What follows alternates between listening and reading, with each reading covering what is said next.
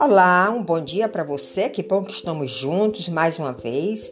E Vera Reflexões deseja que, que este dia seja um dia abençoado, um dia de libertação na presença do Senhor. O nosso tema de reflexão hoje tem como título A Alma Encarcerada. E quando é que a nossa alma está encarcerada, está na prisão? Quando estamos naqueles momentos de angústia, de desespero e não sabemos como sair desse lugar, a nossa alma fica encarcerada. Mas eu quero lhe dar um ânimo, uma palavra de ânimo agora. Liberte a sua alma da prisão com a ajuda do Senhor. Ele quer lhe ajudar, ele quer te libertar. Leia o Salmo, o Salmo 142, versos de 5 a 7, que nós vamos fazer uma pequena reflexão sobre essa passagem agora. E esse salmo diz: Senhor, tu és o meu refúgio, atende o meu clamor, pois me vejo muito fraco. Livra-me dos meus perseguidores, porque são mais fortes do que eu. Nos momentos de angústia, clame ao Senhor. Faça como o salmista está nos orientando aqui neste momento. Faça com que o Senhor seja o seu refúgio. Clame a Ele, porque você está se sentindo fraco, impotente diante dos seus perseguidores. Então, nos momentos de angústia, nós devemos sempre clamar ao Senhor, porque o Senhor nunca se nega a ouvir o nosso clamor. Ele nunca se nega a nos ajudar nos nossos momentos difíceis. E uma recomendação eu quero te fazer agora. Nunca olhe a vida pelo retrovisor. O retrovisor é o passado. O que passou, passou. O que passou não volta. Não temos como corrigir. Então, não olhe a vida nunca pelo retrovisor, mas olhe sempre pelo para-brisa. O para-brisa representa o futuro, o porvir e pelo para-brisa a visão é muito mais larga. Todos que dirigem têm essa sensação. E o Senhor está querendo nos transmitir esta mensagem. Olhe o porvir, o porvir está no Senhor. Ele vai te mostrar o seu futuro que está adiante de você. E esse salmo ainda diz: Os justos me, me, os justos me rodearão quando me fizeres este bem. Ele está dizendo, Senhor, os justos me rodearão quando tu me fizeres esse bem, para que eu dê graças ao teu santo nome. E você já reparou na sua própria vida que quando nós estamos num momento difícil e de repente nós clamamos ao Senhor, nós entregamos aquele momento nas mãos do Senhor e Ele nos visita. E essa visitação nos faz tão bem que as pessoas ao redor ficam olhando para nós, dizendo: foi que aconteceu com ela? Por que ela está tão feliz assim? É porque o Senhor nos faz bem quando nós clamamos a Ele. E então nós vamos poder dar graças ao Teu santo nome, dar graças publicamente. Foi o Senhor que me visitou. Por isso que eu estou feliz. Eu quero dar graças ao Seu santo nome. Então, quando a nossa alma está encarcerada, nós nem conseguimos dar graças por tudo que já recebemos. É como se as coisas ficassem apagadas na nossa memória. Mas veja quantas coisas você já recebeu do Senhor e que você pode dar graças.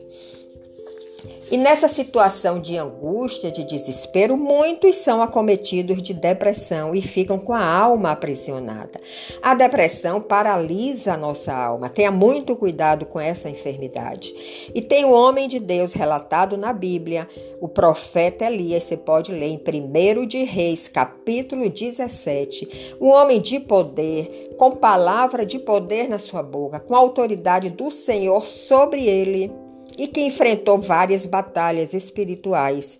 ele também foi acometido de depressão. Então, nós vemos que ninguém está livre desta enfermidade, mas precisamos ter essa consciência. Nesses momentos, temos que clamar ao Senhor, porque a depressão atinge a todos, a todos os estratos sociais, a todas as idades, pessoas bem-sucedidas, materialmente falando, com vida muito confortável, de repente são acometidas de depressão mas nós precisamos buscar uma nova visão de Deus para a nossa vida. Olhar o porvir, o futuro, porque Deus é fiel. O Deus de Israel, nunca esqueça disso. Ele nos sustenta nas nossas angústias se nós clamamos a Ele. A depressão atinge a todos, a cristãos ou não cristãos. Você, por ser cristão, por estar, seguindo a Cristo, não quer dizer que você não seja acometido desta doença.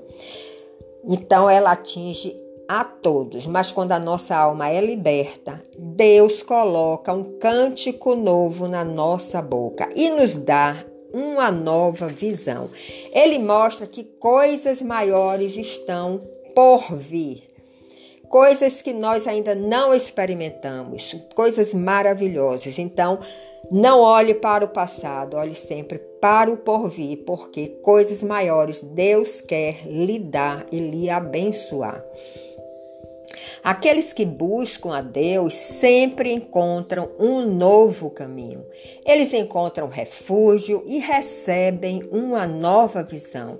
Então mantenha o seu relacionamento com Deus firme, buscando a Ele todos os dias, nos seus momentos de oração, nos seus momentos que você Entra no seu quarto, naquele lugar secreto, para ter uma intimidade maior com Deus. Isso vai lhe fortalecer para esses momentos de angústia, esses momentos de depressão. E não esqueça, a depressão é um parasita da nossa alma.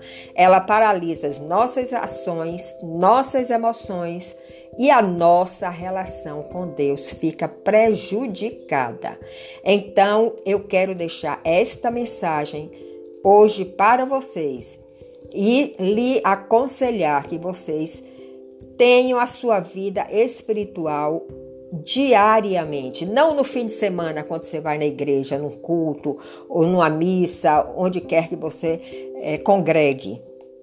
Mas se você é uma pessoa cristã, se você acredita que Jesus Cristo é o seu Salvador, você pode buscar este refúgio nele. Na palavra de Deus, nós encontramos refúgio, conforto e consolo para todos os nossos momentos difíceis. Então, eu quero te lembrar mais uma vez que Jesus é o caminho, a verdade e a vida. Essa mensagem é para lhe dar esse ânimo, para você reagir a uma situação de angústia, de desespero que você pode estar passando neste momento. Então, clame ao Senhor nos seus momentos de fraqueza, porque Ele ouve todos os seus filhos que clamam a Ele com fidelidade de coração. E Ele responde com uma fidelidade muito maior, porque Ele é um ser perfeito e Ele quer ver todos nós felizes e refugiados debaixo das suas asas. Então, um bom dia para você mais uma vez, que seja um dia repleto de bênçãos, que você seja visitado pelo Senhor e nos encontraremos em outra oportunidade. Até breve.